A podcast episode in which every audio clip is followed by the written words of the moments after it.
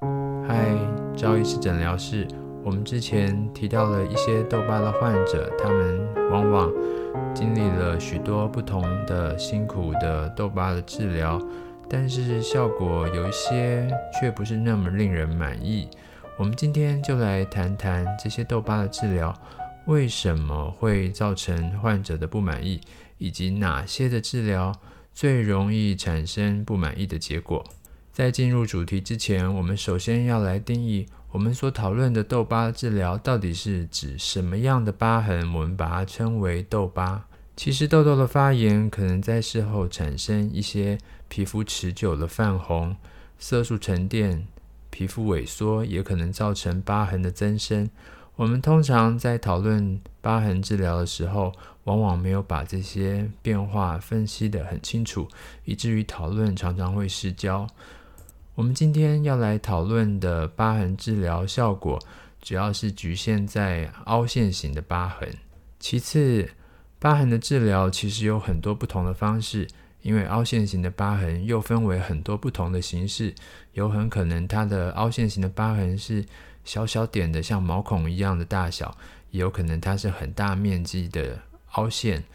那它也可能是很浅的凹痕，微微的陷下去，也可能是大面积、大体积的体积流失。所以你可以知道，对于凹陷型的疤痕，它的治疗必须要有很多很多不同的选择模式。一个治疗青春痘疤痕的医生，他必须要掌握各种不同治疗的技术，才能在一个病人的脸上提供有效的治疗。因为很有可能这些治疗效果不好的原因，是因为没有选对治疗的方式。譬如说，一个医师只会做真皮移植，可是一个脸上的疤痕可能只有百分之十适合做真皮移植，你却把真皮移植治疗在脸上所有的疤痕，当然效果可能就会不好喽。当然，也有可能有一些治疗效果不好的原因，是因为治疗技术的问题。譬如说，这个疤痕明明很适合用疤痕分离来处理，可是疤痕分离的技术不精良，以至于虽然做了皮下分离，可是却没有达到实际的效果。这并不能说这个治疗的方式不好。而可能是因为治疗的方式不正确，当然也可能是治疗的观念有错误，以至于治疗的效果一直都没有办法达到。譬如说，有些人认为做了镭射以后，镭射的破坏会造成组织的新生，而新生的组织就可以填满原本缺陷的体积，这个观念是有问题的。因为破坏和再生没有理由会使再生的体积大过于原本已经存在的组织体积。当然，也有可能这些疤痕治疗的模式本身就存在了一些先天的问题，譬如说，他们原本根本就不是用来作为疤痕的治疗，或是这些治疗的模式根本没有科学的依据。譬如说，很久以前是有很多医生相信微筋膜皮也可以拿来治疗青春痘凹陷的疤痕，但是微筋膜皮基本上只会磨掉皮肤的表皮层和角质层，所以对于那些真皮已经发生萎缩或是脂肪发生萎缩的疤痕，这些微筋膜皮即使做了再多次，也不会把那些缺少的真皮给补回来。接下来一系列的讨论主要是根据我在青春痘疤的门诊和治疗这二十年来的经验，观察病人从不同地方接受各种不同的治疗之后的反应，还有我个本身治疗的一些个人的经验。在这边要先强调，这些顺序并没有实际的数字根据，而是主观的门诊经验，也不代表这些治疗本身是不好的治疗或是错误的治疗。他们很有可能是最常被错误选择、错误应用。是我比较常看到效果不良、病人抱怨或是发生并发症的情况。从这些经验当中，也可以让我们学习，如果下次要选择这些治疗的时候，有什么要注意的事项。今天我们首先要来谈的其中一个治疗，就是穿刺疤痕切除手术。有很多病人把它称为切缝的治疗。谈到切和缝这两个动作，顾名思义。就是把这些疤痕去除，然后再用一个针和线把它缝起来，用这样的方式把不想要的疤痕给直接除去，然后再用针线把这个手术的缺损给补起来。当青春痘的发炎已经把皮肤破坏到非常严重的程度，而产生了一些非常严重的疤痕，这时候把这些疤痕直接给去除是一个很直接的想法。但是利用什么工具来把这些疤痕给去除，实际会影响到之后这些疤痕修复的程度。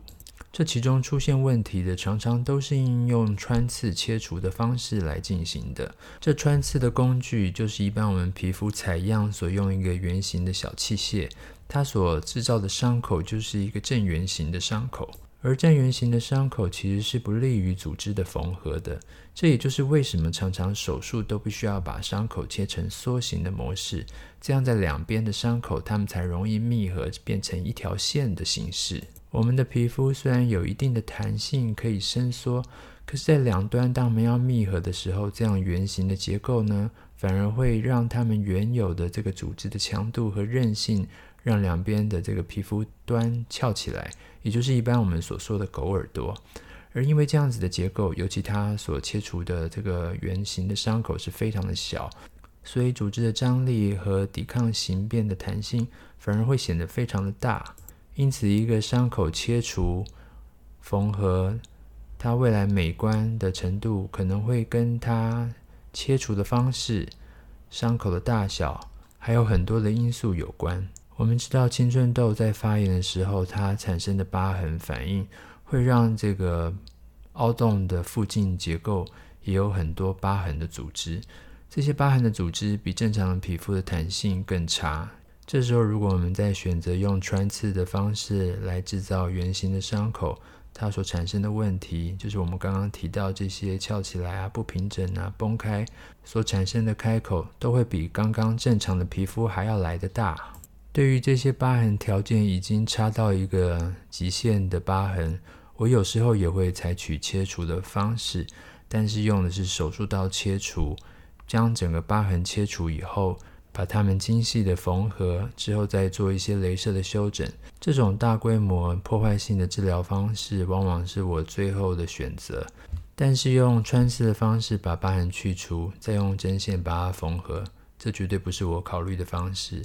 通常它们所产生的效果也都会非常的糟糕。在我的印象当中，只要这些接受过穿刺、切除、缝合的患者，他们的疤痕都会变得比原本还要更严重。大部分的患者都会说：“我原本的洞只有这么小，经过穿刺缝合了以后，它变得这么大，而且还有裂开的感觉，另外还有缝线的痕迹，变得比以前还要糟很多倍。”穿刺切除缝合的效果既然这么不好，为什么还会有医生愿意做呢？第一，就是它的技术门槛很低。穿刺这个小工具原本就是我们皮肤用来采样的一个器械，它的目的原本是要快速取得皮肤的组织，因此任何人都可以操作，也可以快速完成。缝合的技巧也相当容易，但是，采样的目的跟疤痕治疗美观的目的原本就是相差甚远的。其次，这种治疗的技术在很多的论文和教科书都有提到。针对这一点，我们必须知道，大部分这些文章都是一些回顾性的文章，它们并不是一个实证的文献报告。如果对这些青春痘疤的治疗有进一步了解的医生，也会发现。这些文献的作者，很多人根本就没有实际在治疗青春痘疤的经验，或是经验相当有限。而这些文献很多都只是一篇升等的论文，他所回顾的这些文献，其实本身也是回顾文献。这些文献参考的价值非常有限。同时要记得，这些文献的作者通常都是西方人。西方人他们的皮肤和东方人有很大的不同，他们的皮肤有相当好的延展性，所以就单颗的穿刺、切除、缝合，恐怕所产生的副作用会比我们少很多。而实际在执行这些穿刺、切除、缝合的时候，会发现对于那些密集的冰凿型的凹痕，穿刺往往的洞口。彼此就是相邻的组织。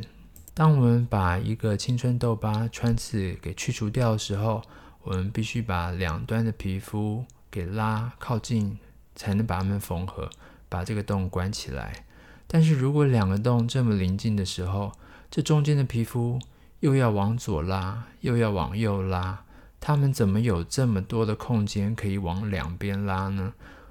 因此，它就可能产生更大的凹凸不平，问题也会变得更严重、更复杂。除了我们以上说的这些因素之外，穿刺、切除、缝合还有可能跟疤痕所在的位置，另外也跟皮肤的厚薄、油脂分泌的旺盛与否，还有很多其他的因素也紧密相关着。但平心而论，我很少看到做穿刺、疤痕切除、缝合的有很好的效果的。很多一开始看起来还不错的，最后隔了一段时间也会逐渐崩开。另外，手术的缝线如果可以把两端的皮肤给密合起来，通常缝线本身也制造了一个新的线痕。所以，除非疤痕真的是坏到不得已。疤痕的切除缝合应该是当做最后的选择，